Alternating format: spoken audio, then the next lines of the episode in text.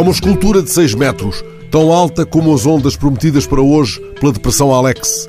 O autor, Fernando Crespo, pretende que ela se constitua como manifesto contra a ignorância e como homenagem à República. Por isso, conta o Telegrama da Lusa, será instalada na próxima segunda-feira, 5 de outubro, no local onde existiu a antiga escola primária de Vieira de Leiria.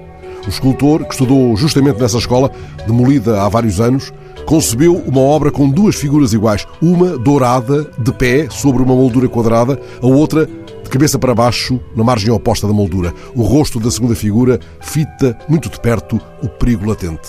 Ela está suspensa sobre o vértice de uma pirâmide. É o perigo que a espera caso se desprenda. O escultor explica que pretendeu deste modo representar os perigos que enfrentamos se nos confinarmos a um espaço de ignorância. O escultor usa precisamente o verbo confinar, tão instrumental nestes dias de sombra, para contrariar a ideia de que a ignorância possa porventura ser um desidrato feliz. Muitos o têm pretendido. Pessoa parece dar-lhe escora nos versos só aparentemente bordados em aprovação e aprazimento, aqueles versos só a inocência e a ignorância são felizes, mas não o sabem. Na verdade, Toda a ignorância é um confinamento. Pretende o escultor, pois, deste modo, esconjurar o confinamento cultural, erguer um manifesto contra a ignorância, tão alto como as ondas prometidas para hoje pela Depressão Alex, e homenagear os professores e a República. A obra resulta da sua quase exclusiva tenacidade e isso lhe permite dizer, como disse, estou a cumprir a minha obrigação cívica e artística para com o país e para com a República. Não sou artista do regime.